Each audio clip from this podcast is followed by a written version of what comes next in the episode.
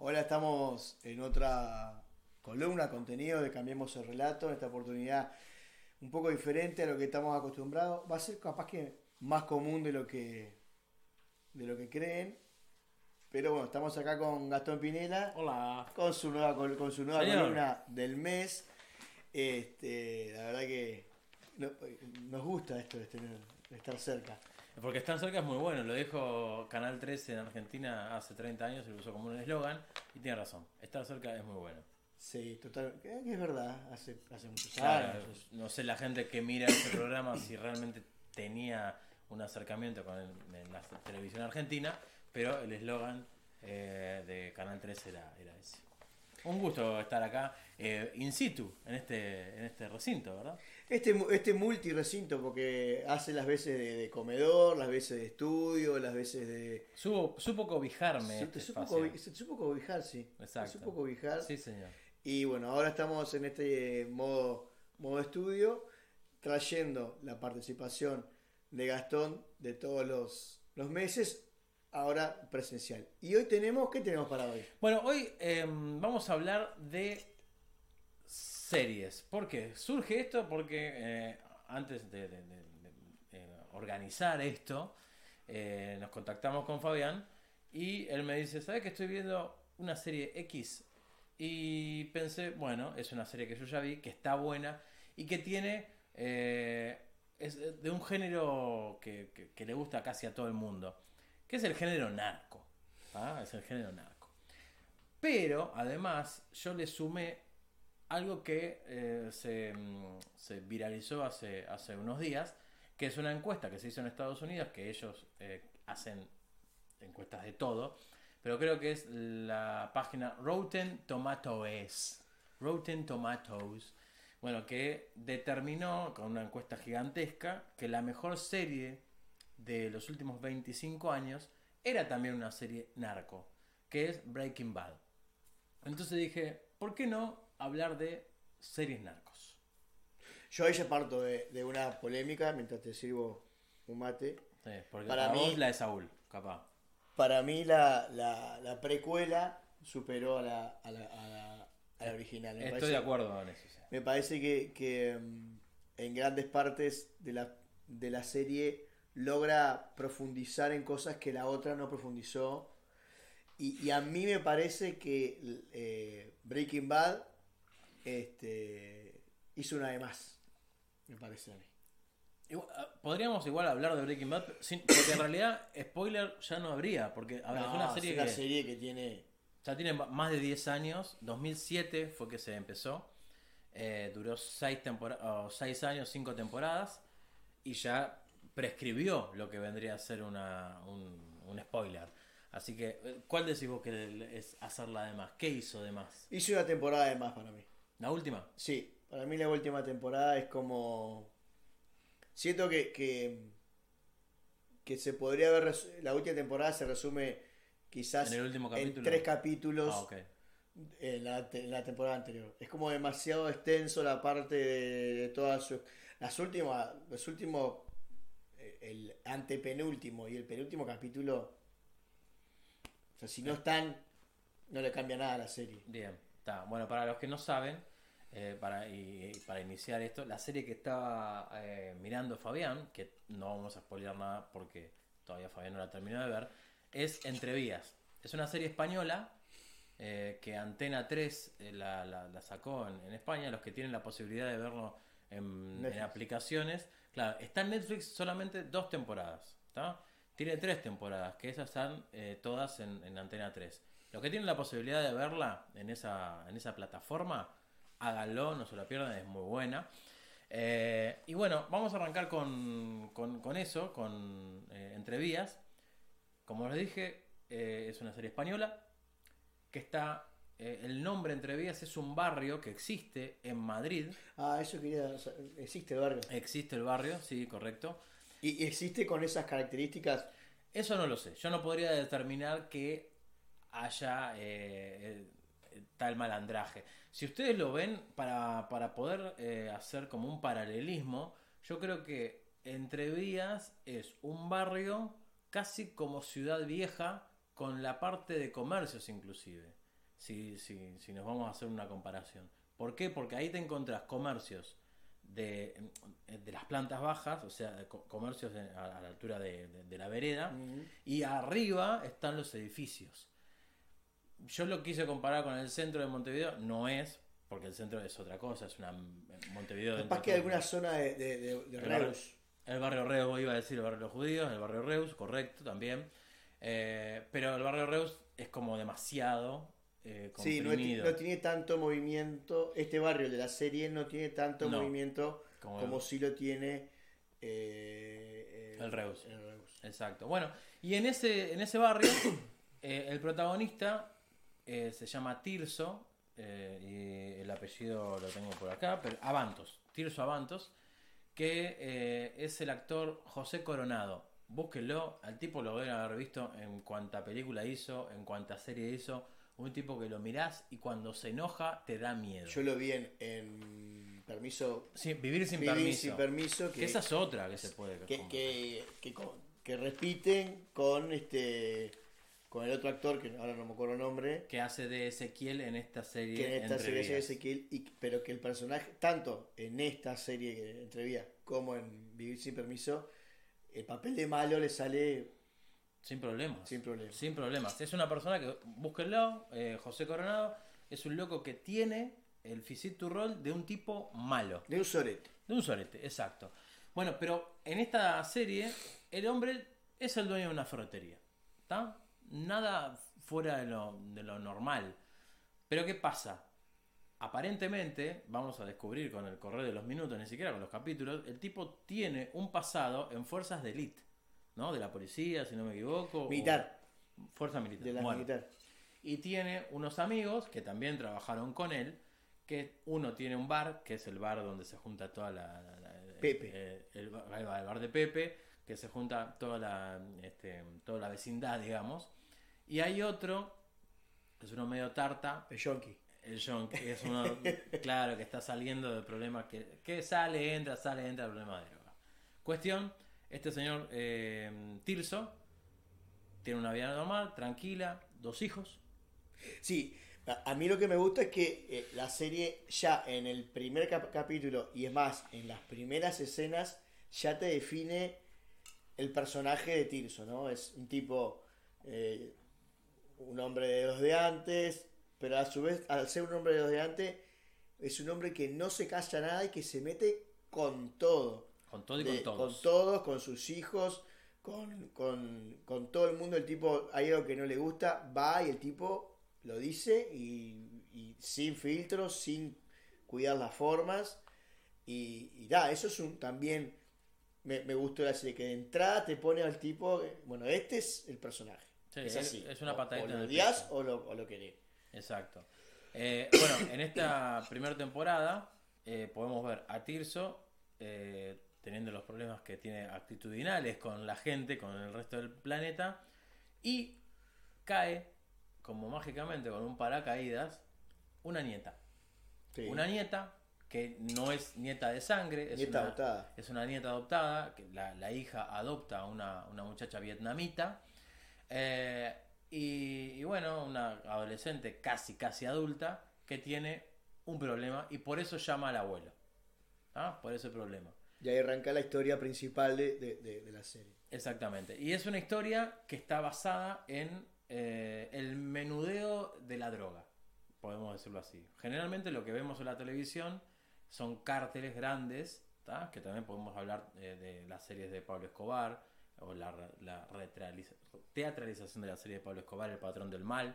Véanla, muy buena ah, actuación de, de Andrés Parra, Andrés Parra. gran actor, gran actor colombiano. Después tienen eh, La Viuda Blanca. La Viuda Blanca es Griselda Blanco, que es la, la señora que trajo la cocaína a Colombia. ¿tá? O sea, antes de Pablo Escobar. Eso es una serie también colombiana, está muy bien. se Grisela Blanco es la que, la que termina en Estados Unidos y es que la- con la primera que hace negocio Escobar después. Griselda Blanco termina su vida en Colombia por X, en una carnicería, la masacran.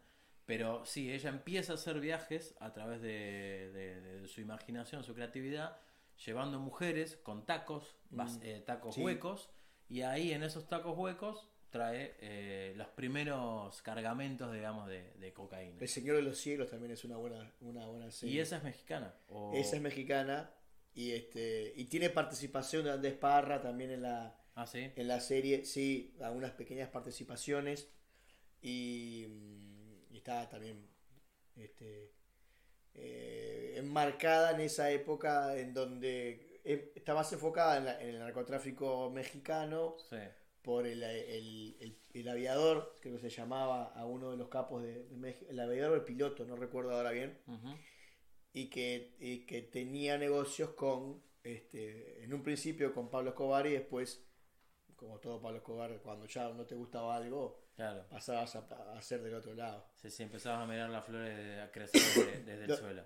Lo cierto que, y, y volviendo a la, a la serie de, de entrevías, es que a diferencia de todas las que nombramos, incluso Breaking Bad y eh, Saúl, Better Call Saúl, Ujú. esta no te lleva al, al eh, ¿cómo decís? al menudeo y al capo del barrio. No mucho más que eso. No, no te lleva a, a- a- a- No trata la temática del, del narcotráfico en gran escala. Simplemente es qué pasa en, en un barrio con eh, la, la juventud y con el capo del barrio. Mm. Que, Y, creo, y creo que a, a mí me daría más miedo eso. O sea, yo cuando ves la serie, te da más miedo eso. ¿Por qué? Porque es algo que realmente vos te puedes encontrar en la calle. claro. En, en tu barrio, en cualquier lado. O sea, eh, la- las grandes escalas de las que estábamos hablando de otras series, que además no son series, ya son novelas, porque tienen muchos más capítulos. Hay que hacer otra, ot- otra cosa totalmente diferente. Pero bueno, e- esas grandes escalas vos pensás que no te van a tocar. En este caso, es algo que pasa en un barrio todos los días y en la puerta, en las narices, como dicen ellos, de, de- de los, de los vecinos. Sí, porque incluso el capo Sandro, Sí. que es el capo de- de- del barrio ahí, este, tiene comercios de- lícitos en un principio. O sea, entras a- es un bar que tiene él, una, una discoteca, un bar, al cual cualquiera puede entrar. O sea, cualquiera de nosotros podría entrar en algún momento a tomar algo. Y, y esas cosas te pueden pasar en cualquier momento. Por supuesto. Y bueno, obviamente este señor Sandro tiene otros comercios que son tapaderas. Y ahí entran los personajes secundarios, que son eh, los que venden la droga, los laderos de este señor Sandro. Empiezan a, a elucubrarse diferentes cuestiones con la policía, que es donde aparece eh, este Alex Ezequiel. Ezequiel. Ezequiel es el personaje de este actor flaco, alto, realmente no recuerdo el nombre, creo que es Nacera o Najera el apellido, es un muy buen actor, que es un policía corrupto, ¿tá? y se mete eh, a, la, corporación esta de Sandro y bueno, eh, es un correvidile, un- el famoso lleva y trae, bueno. Ahí Eh, empieza, maneja muy bien los dos bandos. por se, supuesto, se- se mueve muy bien en el ámbito de, de los narcos y de la mafia y todo el, el mundillo oscuro. Y este, cuando está haciendo las veces de policía, también logra manejarse muy bien y es un tipo que este, no cae, nunca, siempre cae parado, ¿no? Algunas veces va a aparecer en la serie como que, bueno, se le acabó la joda y él de alguna manera u otra logra como volver a incorporarse y a quedar en una posición eh, favorable para él, tanto desde el lado de, de- de los delincuentes como los del lado de la policía. Y tira, a mí lo que me gusta, más allá de la comicidad que tienen sus diálogos y todo, que muchas veces tira frases que son muy interesantes, como, como eh, la policía está donde no tiene que estar. Claro, no, no, dice, la policía siempre está donde no se, donde no se la necesita. Eh, te va, te es va algo que tirando, se puede aplicar acá perfectamente. te va tirando frases que pareciese que por lo menos eh, en lo que es la cultura habla hispana es común. Ujú. ¿sabes? Es algo que todo, o sea, esto que decimos, bueno, todos sabemos dónde, dónde se vende droga y cómo puede ser que la policía no esté donde tiene que estar y está donde no tiene que estar. Entonces Mm. esas cosas como que eh, te va mostrando, te va tirando con esos diálogos, esas intervenciones, él y esas frases, pequeñas, yo le llamo verdades que, que- que se aplican a cualquier parte de, de- de Latinoamérica y España, ¿no? Exacto. Luis Saera es el nombre. No sé si queda muy prolijo, pero voy a acercar acá. Y yo creo que la gente lo va a reconocer. Vamos a poner lo de Fabián. Y en este momento Fabián es casi, casi que Luis Saera. Sí, me falta la barba y, y me sobran kilos, pero, Pero Luis Saera puede perfectamente. pero después el resto lo podría hacer perfectamente. Bueno, y ahí también con la, con la aparición de Ezequiel comienza como un triángulo quinteto amoroso. ¿Por qué triángulo quinteto? Porque Tirso eh, tiene como vecina a una señora eh, colombiana ¿ah? que es muy, muy, muy amiga de Ezequiel. Amiga, casi que novia, o por lo menos Ezequiel quiere generar un vínculo eh, afectivo mucho más grande que el que la colombiana quiere. Y esta chica colombiana es vecina circunstancialmente de Tirso. Y a su vez, ¿por qué digo quinteto? Porque eh, el hijo de esta chica colombiana es un caudillo, o ¿cómo le dicen? Eh, raterito, estos... Sí, sí, es, es un, un- ahí un, soldadito. Vandalito, un claro, un, soldadito, exacto. un soldadito soldadito. de, de- de este Sandro. Exacto. Y a su vez ese muchacho está de novio con la, La nieta. nieta. de Tirso. Entonces hay un quinteto ahí de también este amoroso, también conflictivo, eh, que, que se va a ir, eh, va a ir increyendo en, en la serie. Yo no sé hasta qué parte viste vos, si viste la temporada 1. Ya voy por la 2. Mm. Bueno, acá no vamos a hablar mucho porque también no podemos spoilar porque es muy nueva la serie, pero también porque Fabián no, no Ya, la- ya voy donde están haciendo detonar todas las cosas de, de Sandro. de Sandro. Bien, bueno, lo que se va a ver en esa serie, que es muy buena, muchas explosiones, mucha acción. eh, vas a ver a eh, veteranos moviéndose como gacelas, eh, vas a ver buenos diálogos, eh, y te va a atrapar. Eso, eso, eso que, que acabas de decir para mí es eh, fundamental. No hay un momento de la serie que un diálogo sea un diálogo así porque sí. Mm, no, Todos los diálogos tienen una profundidad sin, sin ni que hablar los diálogos de, de, de este Alex, Alexis Ezequiel, Eh, Ezequiel, que siempre estás esperando el tipo te tira e incluso bromean en, en muchas partes de la serie como diciéndole y ahora qué chiste vas a decir no sé si está, está guionado intencional eso como que todo el mundo está esperando que ya sea un diálogo eh, triste o un diálogo donde alguien amenaza a alguien este siempre aparece alguna alguna cosa jocosa o que por lo menos te hace en cualquiera de, de- de los personajes. Sí, incluso En, en Tirso donde muchas veces es tosco es es conservador es eh, en- toca el, el tema del, del racismo el tema de, de- de- de un montón de, situaciones que, que esa, esa brecha que hay generacional entre su nieta adolescente y él, Sí. un veterano de, de- que fue la, al parecer estuvo en la guerra y que es conservador y que, y que medio que no le gusta eh, viene, viene el vecino el, el vecino de, de- del comercio, o sea del otro comercio que es chino Mm, a traerle comida y él le dice yo no como perro Claro. o sea tiene esos esos esos este Por favor, no se sientan tocados. La estigmatización. estas, esta- fuerte. esas estigmatizaciones que, que de, de esas personas de, de- de antes, ¿no? Entonces, si, si bien eh, me, me gusta la forma que lo trata porque uno puede eh, observar que, que se plantea el tema, pero sin dejar de, de- de- de generar una especie de comicidad o de, o sentirte en el lugar y decir, pa, mira este loco lo que está diciendo. Claro. Entonces todo el tiempo los diálogos están muy, para mí están muy bien, muy bien pensados, cada uno de los diálogos y, y- y cada una de las situaciones te permite profundizar en un tema fuera de lo que es el narcotráfico y todo eso, ¿no? Se empiezan a plantearse otros temas, eh, incluso la relación de, de la nieta con sus padres y todo esa, ese eh, desinterés y, y ausencia de los padres para con ella, también aparece como un tema que, que- que se profundiza en eso.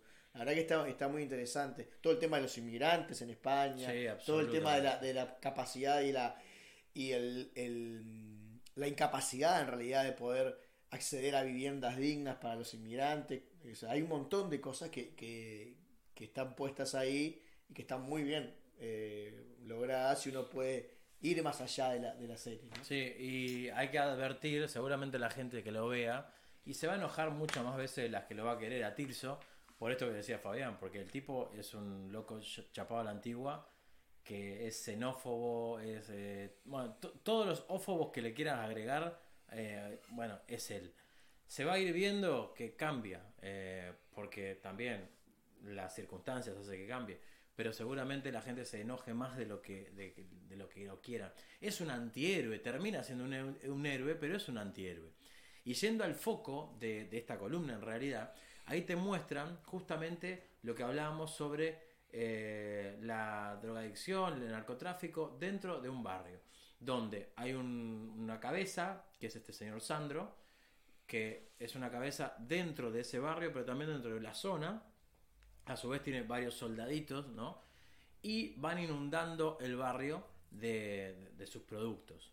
No sé, no, vamos a mencionar cuáles, pero es lo mismo. O sea, eh, bueno, pero, pero después aparece a lo largo de la serie eh, la frase esa de, bueno, para eliminar el, el, el narcotráfico o lo que sea, el mal, hay que cortar la cabeza de la serpiente. Y en realidad no se sabe cuál es la cabeza de la serpiente. Eh, eh, porque uno puede pensar que es este señor Sandro y sin embargo a lo largo de la serie te vas dando cuenta que no. Y que los intentos de eliminar la, la- la droga del barrio, bueno, son vanos. O sea, vas- es pan para hoy, hambre para mañana. Sí, sí, eso de la lucha contra las drogas Claro, es una, y es, es una, utopía. Claro, y es una herencia maldita. O sea, alguien, se, alguien muere, pero alguien agarra la batuta. Y así se van superponiendo los diferentes jefes y la relación con la policía también va cambiando. O sea, es una serie que eh, está muy buena para verla por todo lo que dijo Fabián sobre eh, la- lo- los, los diferentes vínculos que se generan ahí, porque no solamente se trata sobre la droga, sino también sobre los vínculos eh, familiares, los vínculos afectivos, la ética, la moral, eh, y bueno, también por, por esto de, de- de la droga y el menudeo, que no se ve tanto en los medios de comunicación, o por lo menos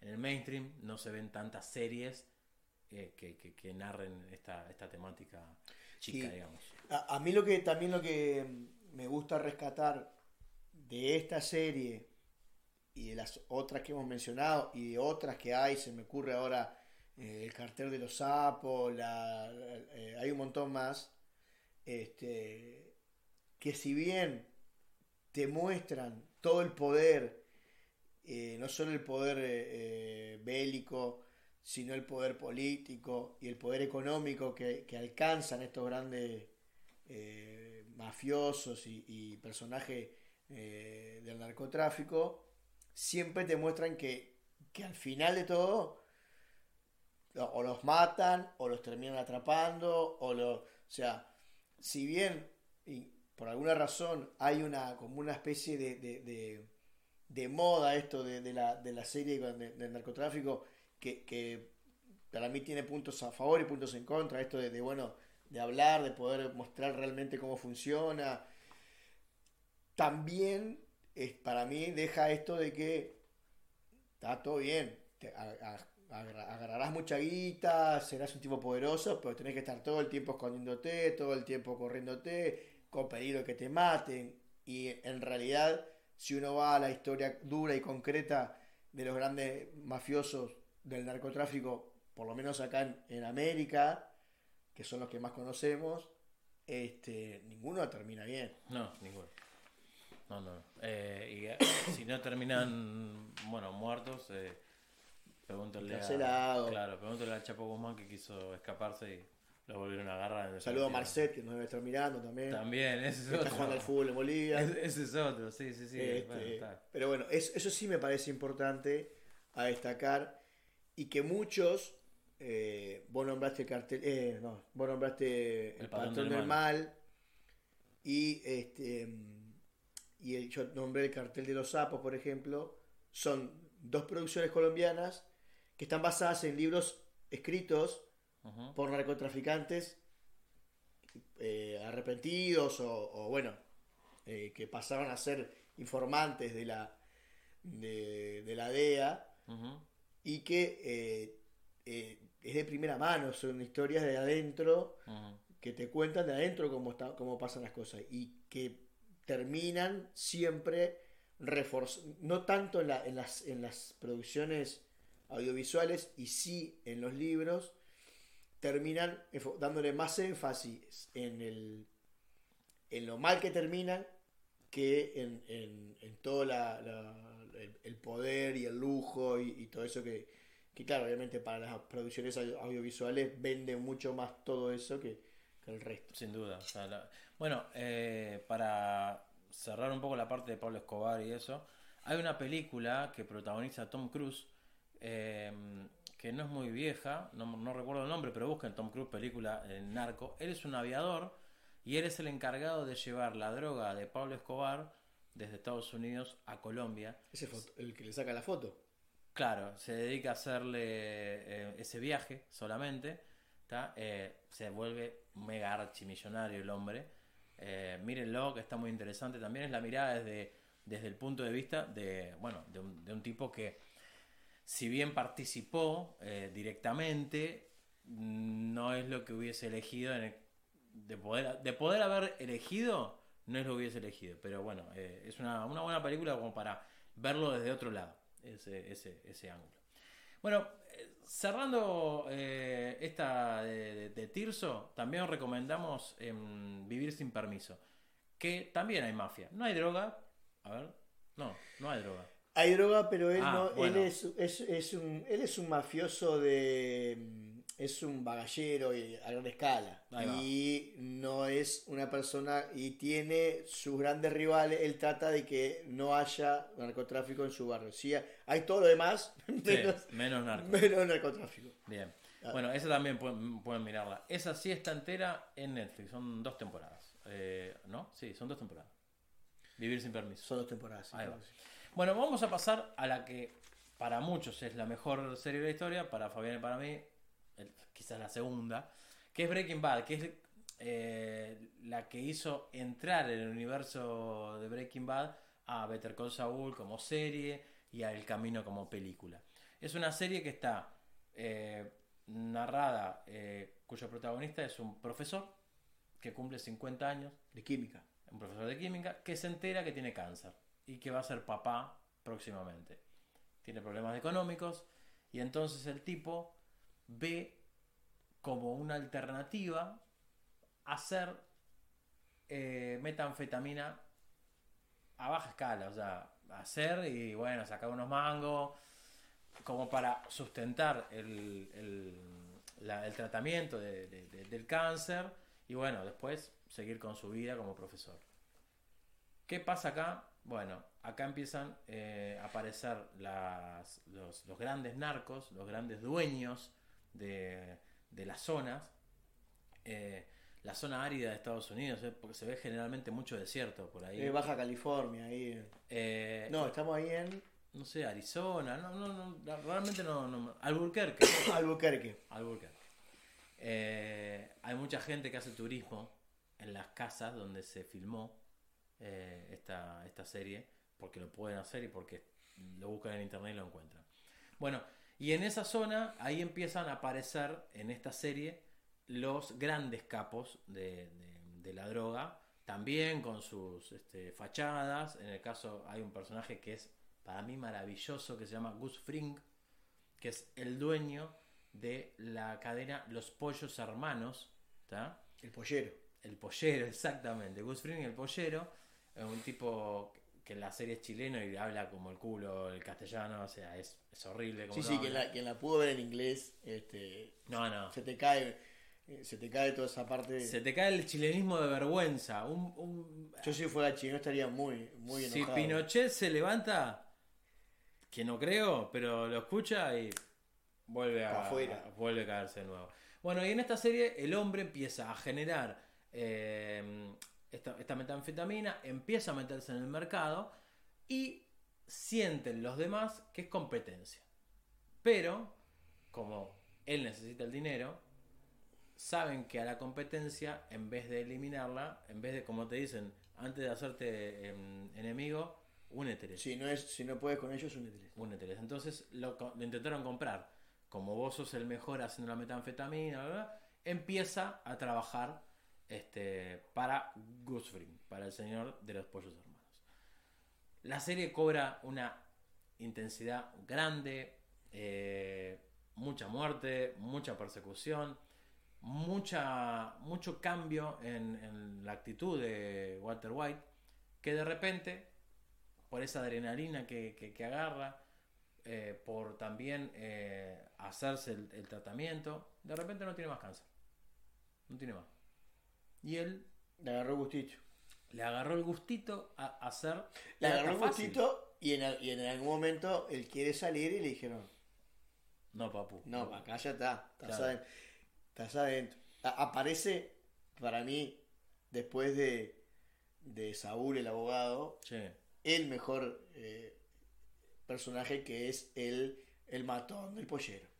Mike Ermatrow. Me parece que es, si no es el segundo, está ahí de los mejores personajes de, de- de- de series junto con, con el abogado, ¿no? Es una lástima que porque Mike, el actor, es muy grande ya. Bien podría tener una serie él solo, pero yo creo que la edad no le permite, me parece, ya eh, tener una serie que se extienda mucho en el Hacer una tiempo. precuela de Saúl, por ejemplo, donde Eh, y sí, porque eh, vamos a decir cosas. Mike. Mike en Breaking Bad se muere, o sea, está, o sea, por lo tanto no podría haber un después y una precuela de Saúl o algo en paralelo a ingresar, no sé, bueno, algo estaría bueno, pero lo que pasa es que el tipo ya es grande y no no no no no, no, no- va a estar seguramente este a fin de, de hacer capaz que una serie. película. Puede ser una película también, como hicieron con El Camino después. Bueno, la cuestión es que este hombre, el matón Mike Ermatrout, eh, también es un tipo. Es un bonachón, porque lo ves. Es un en- abuelito. es un abuelo que, que quiere también dinero para, para también ayudar a su, a su familia, que su familia se reduce a su eh, nuera y a su nieta. Entonces él quiere también darle lo mejor, lo que, lo, lo que acercarse todo lo más que pueda. Y bueno, la plata ayuda, o sea, un regalito para la nena, eh, no sé, un televisor nuevo para, para la nuera. Bueno, la cuestión es que ahí empiezan a tejerse diferentes este, Es un ex alianzas. policía Sí, que ma- y que es mata, que tiene la historia de que matan a su hijo, también policía, corrupto. corrupto. Exacto. Mike, eh, a diferencia de su hijo, eh, él no es tan corrupto como, como el hijo. Pero cuestiones que aparecen los vínculos esos, eh, aparece este hombre Saúl también, el, el- el abogado, el abogado más chanta que pueden encontrar en la historia de la humanidad, pero es otro gran personaje. De hecho, tiene la serie, la mejor serie de, narcos del, para mí de la historia. Y, bueno, eh, empieza a crecer eh, el Walter White hasta transformarse en, un alter ego a que él mismo se creyó, que es Heisenberg. Eh, y bueno, se autodenominaba como el peligro, porque eh, cuando la gente decía, eh, o lo adver- le advertía que iba a estar en peligro, no, no, el peligro soy yo, yo soy el peligro.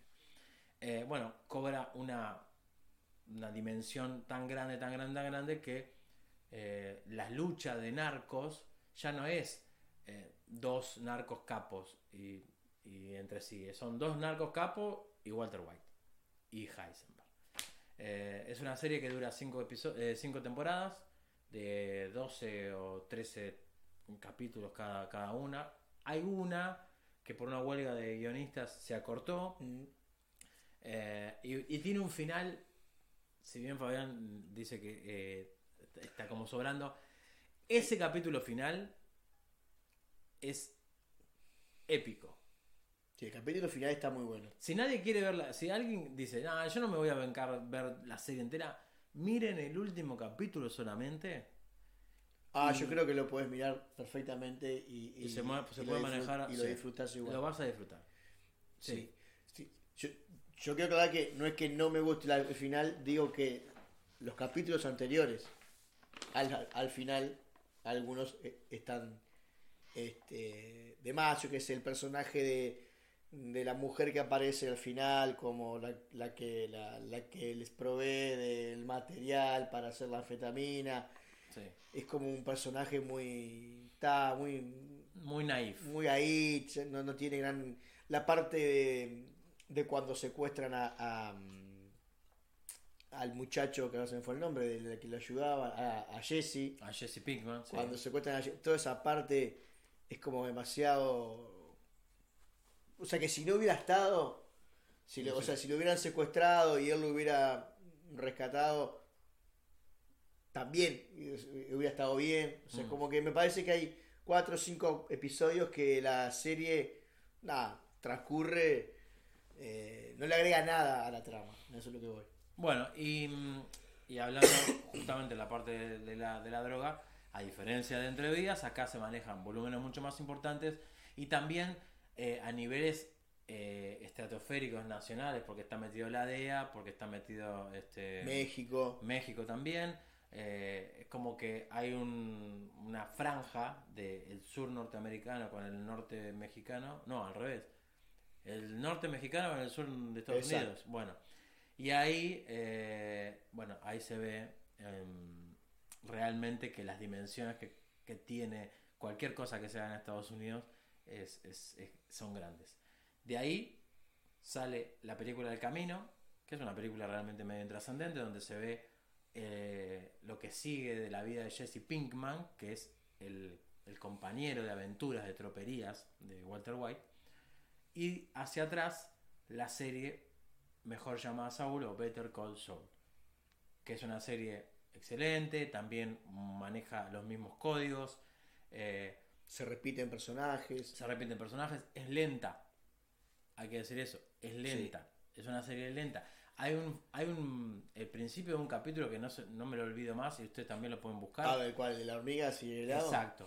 Un cono de helado en el piso Son y millones de hormigas. dos minutos de, de- de esa escena. Exactamente. Es, es la forma que encontraron de dejarte como comiéndote los muñones. ¿Qué va a pasar? O sea, ¿por qué está el helado en el piso? Ya dejas de cuestionarte que es lento. Te estás preguntando qué pasa con ese helado, por qué el helado está ahí. Y después te muestran por qué el helado está ahí. O sea, se toman el tiempo de ponerte una escena tan intrascendente al parecer Claro. y profundizan tanto en eso que ya, o sea, al principio no lo entendés y después ya sabes que si, hay- si están profundizando tanto en esto es porque algo va a pasar. Y- o por ejemplo, tienen eh, escenas geniales de, de- de- de la vida cotidiana, o sea, Saúl y, mm, y la, la- Y Kim, y Kim, Kim, este, no sé, teniendo una charla en el baño lavándose los dientes, algo que uno hace y, y tenés 6, 7 minutos de esa escena yo lavándose los dientes, que yo no sé quién se lava 7 minutos los dientes, Mm. y sin embargo la escena en todo momento tiene un atractivo tal que te permite, eh, que, pare- que, que- que permite eh, que en otras series capaz que vos decís, no, es un, es un montón de tiempo dos tipos lavándose los dientes. Mm. Y sin embargo, aparece ese tipo, las, las escenas de, de cuando mm, empiezan a tramar toda esa, esa escena, esa actuación, no sé si qué, tanto, porque en realidad es bastante nueva, Sí. pero bueno, cuando... Se ponen de acuerdo Kim y Saúl para eh, dejar en evidencia al ex socio de Kim. Exacto, todo toda esa preparación, pasan eh, capítulos solo eh, en- enroscados en la preparación de eso y no hay un minuto que vos pierdas el interés de, de lo que está pasando, ¿no? Y, y acá podemos destacar que vamos en cuanto a escalas, esto es como más, más traído para el lado de, de baja escala. O sea, si, digamos, si Breaking Bad eran grandes escalas de narcotráfico, merca, lo que sea, y entre vías baja, esta es media. ¿Por qué? Porque es el inicio de algo. Si bien se mete México también en esto, pero es como eh, el inicio de ese engranaje que tiene a Gus Fring, que sigue siendo un gran personaje, y también una parte del cártel mexicano. Y podemos decir que tenemos uno de los mejores villanos de la historia de, de, de las series. Con un mismo apellido creo que son dos de los mejores villanos. A ver. Uno se murió hace poquito, hace tres días, eh, Mark Margolis. Uno lo ve y dice, ¿quién es? Bueno, es el veterano que hacía de Salamanca en su silla Ah, de bien. ruedas y tuvo una apoplejía en, en un capítulo y empezó a manejarse con una campanilla, con una campanita. ¿tá? El otro, también de apellido Salamanca, y este se llama Lalo. Yo creo que ese. no Igual para mí no es, no es- no- es ninguno de esos dos. ¿Cuál? Para mí el villano, el más villano de, de todos, es el hermano de Saúl. Ah, uh, sí. Porque bien, es un villano que, sí, sí. que, no parece villano. Y no hay forma de quererlo. Y no, hay y- forma. exacto. Y no es, y no es un traficante, no es un mafioso, no es un asesino. Muy por el Y contrario. Creo que es el, que, el más odi- de todos los personajes al que más uno puede llegar a odiar. Sí, más sí. que a Salamanca, más que a que, que- que al viejito, más que eh, a los a los hermanitos, a los mellizos pelados. Porque le hace daño al protagonista. Y vos empatizás con Saúl. Sí, entonces, pero aparte creo que, que logran esto de que en un momento vos, em- vos como que lo entendés a- a- al viejo Sí, y, y después te, te das cuenta. Para mí está, es, más allá de que sí, que eso suma, como que para mí el personaje te traiciona, te engaña a vos mismo. Vos te sentís traicionado por, por, por ese personaje. Sí. Porque en cierto momento pareciese ser una víctima de Saúl, una víctima más, como cualquier otra, y, y después nos damos cuenta que las cosas son un poco bastante diferentes a lo que, a lo que te va mostrando la... ¿Qué es lo que tiene? Que eso sí tiene... eh, se repiten en las dos series, tanto en Breaking Bad como en, con, en Better Call Saul, que todo el tiempo te van llevando a que lo quieras y a que lo odies, a que los quieras, a que a cualquier personaje, desde eh, incluso la, la- la esposa de, por ejemplo, de, de, de, Walter White. de Walter White, Sí. en algún momento la, empatizás mucho con la mujer y decís, "Buah", y en otro momento la, la, la destetás y la odias, y pasa con todos los personajes de, de- de cualquiera de esas dos series. Te, Mm. te- te llevan para un lado y para no, no hay términos medios.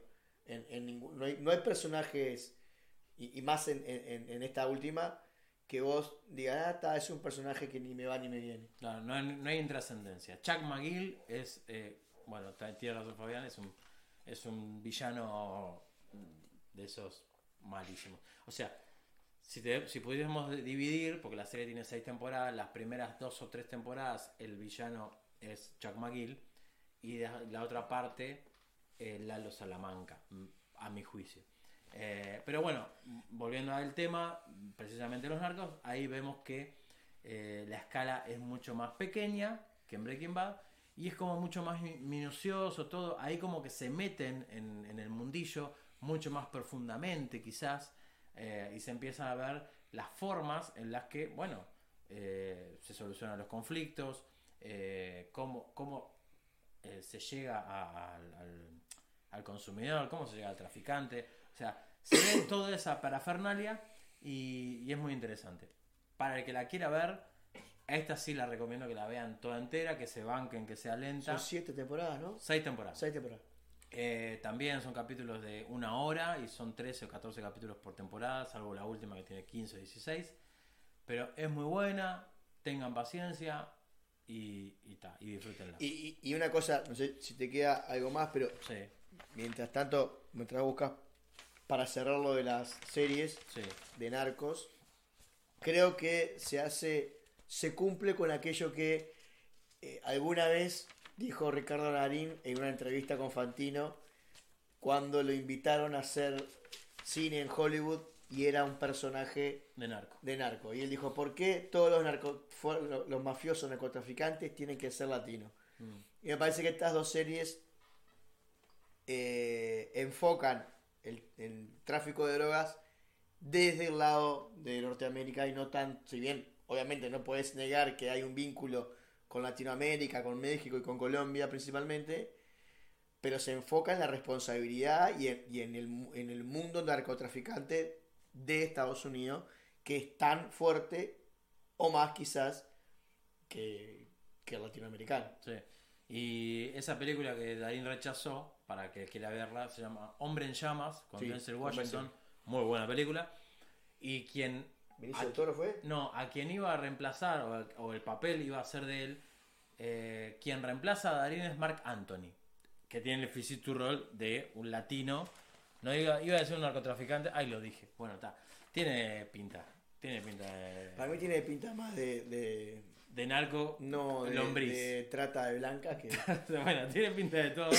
Nada bueno. Pero bueno, sin, sin aferrarse a ningún estereotipo, claro. sin, sin hacer las veces de Tirso, eh, La xenofobia llega a esto. Bueno, y para cerrar esta, esta columna, eh, una serie que también se terminó hace un par de años, quizás hace uno, si no me equivoco, ahora con el tema de la pandemia, viste que todo... no sabemos en qué año estamos. Exacto. Arrancó en 2017, se llama Ozark. Ah, Los protagonistas son dos actores que los eh, asocias a la comedia. Uno es Jason Bateman, eh, la gente lo debe haber visto por em, Quiero matar a mi jefe 1 y 2. Es un tipo de ojos claros que tiene cara de, de nada y, y está asociado a la comedia.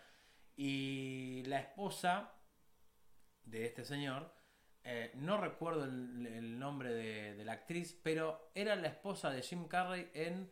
eh, ¿Todo poderoso? no. Eh, ¿Cómo se llama esta que era un... eh, Vivía en un mundo de fantasía, que no era un mundo real. Ah, eh, sí, Truman Show. Ahí va. La esposa de Jim Carrey en The Truman Show. Que tampoco era la esposa.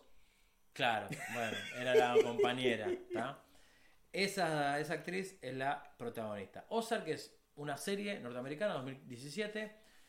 Esas dos personas son pareja, esposos, ¿tá? y tienen dos hijos. Viven en Chicago de una forma normal. Eh, el protagonista, Marty Bird, tiene un socio y en realidad no se sabe nunca bien qué es lo que hace. Ellos trabajan con números, ¿tá? es como contadores de... Este socio tenía un emprendimiento paralelo eh, que, bueno, le, le- insumía mucho tiempo y le daba mucho dinero. Un día aparece muerto el socio y eh, necesitan que ese negocio se continúe. Y dieron con Marty, dieron con el protagonista. Entonces, bajo amenaza, Marty Bird traslada a su familia a una ciudad que es un pueblo que se llama Ozark, que creo que existe y está rodeado, es una como una isla bastante grande, está rodeado de otras pequeñas islas eh, y ahí empieza a entender que bueno la relación con esa mafia tiene que ver con cárteles de droga y demás, cárteles mexicanos y cárteles europeos también. Eh, es una serie muy oscura, es muy oscura, también es lenta. Eh, pero los personajes son muy atrapantes. Los dos hijos que pueden resultar capaz que ni fu ni fa son gurises que si tienen que empuñar un revólver lo empuñan con 12 y 15 años cuando arrancaron la serie. Eh, y empiezan a aparecer también vinculaciones con la gente de Ozark, con la gente del pueblo, que ya tenía su organigrama de delincuencia armado y este señor vino a ordenarlo. Sí, soy bueno. Eh, y se acercó y dijo, bueno, yo sé que ustedes están eh, haciendo esto, esto y esto, necesito que lo hagan de otra forma. ¿Por qué? Porque yo soy contador, no soy un narcotraficante. O sea, ustedes manejen la guita y la droga como quieran, Pero hay que hacerlo así. pero tienen que hacerlo de esta manera porque lo manejo yo. Eh, y ahí también se ve la metamorfosis de los personajes. Que eso para mí es brillante. Yo no sé, eh, obviamente los guionistas, los que escriben, pero los actores, loco, tienen... Es un don. O sea, generar que vos sos X, Fabián Guzoni es Fabián, y de repente se transforma el tipo más malo, pero a su vez empieza dentro de ese tipo malo a, metamorfosearse y a cambiar y a ser un tipo mm, malo pero no psycho y la otra temporada es un tipo psicótico y después cómo salís de eso eso también es algo para, para, Sí, sí, para entrar es- en Hay que estudiar y hay, que, hay que entrenarlo. Eso y la, y la cabeza cómo labura bueno hay historias muchas de personajes Jim Carrey es uno de ellos que entra en personaje y se lleva el personaje a la casa a tal punto de generar conflictos familiares Hay, hay un hay un caso de Jim Carrey, yo no recuerdo qué, de quién era Andy Kaufman el que se pelea con hace de hijo de él. No sé si es esa película. Hay una hay una un rodaje de una película en donde él hace de hijo de otro actor Ujú. y se personifica tanto que fuera de escena, en los camarines, se tenían discusiones de padre e hijo. Ajá. Eh, está esa historia, esa anécdota de que se, Jim Carrey lo trataba fuera del, del- del- del- Como el papá. como el padre, como que se, no logró o, o- lo hizo de forma inconsciente o, o- intencional, pero todo el tiempo él no salía del personaje de que era el hijo de ese actor. No disociaba. Bueno, eh, Jim Carrey en Man of the Moon, que es la historia de Andy Kaufman, un comediante norteamericano, también hizo lo mismo.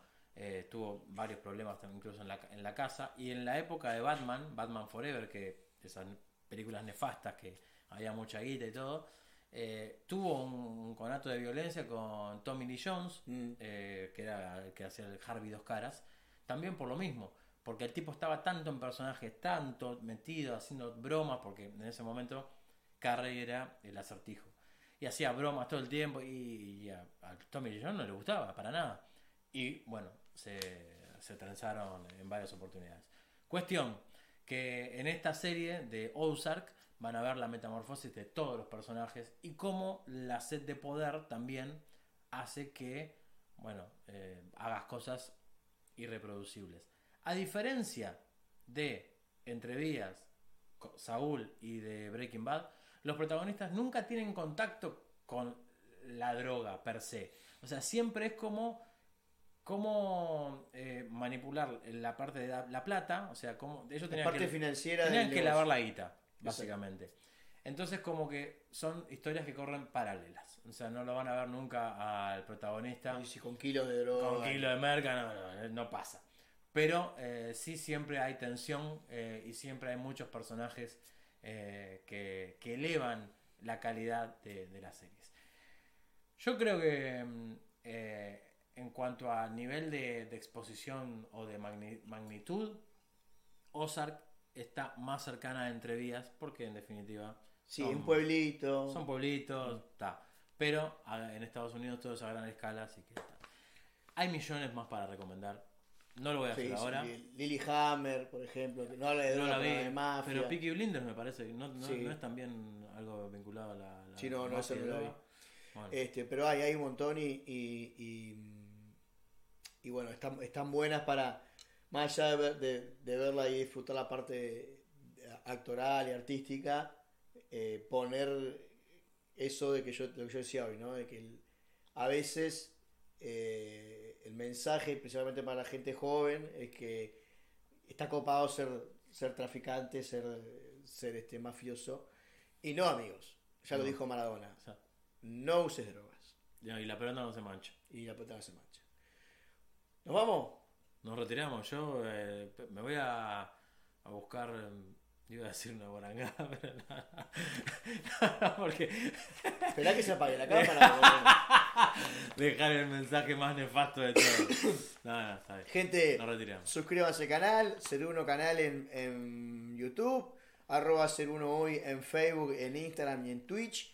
Sigan a Gracias por el Tiempo a Gastón Pinela que estás eh, subiendo ahora. A- eh, esto va a salir el martes, o sea que ayer lunes estuvo eh, el capítulo número 11 con Fabio Fabio Alberti.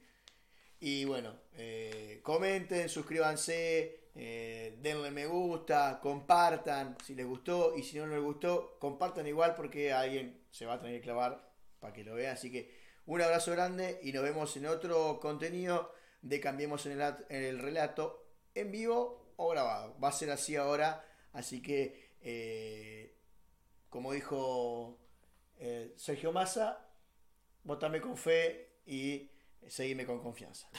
Que pase bien.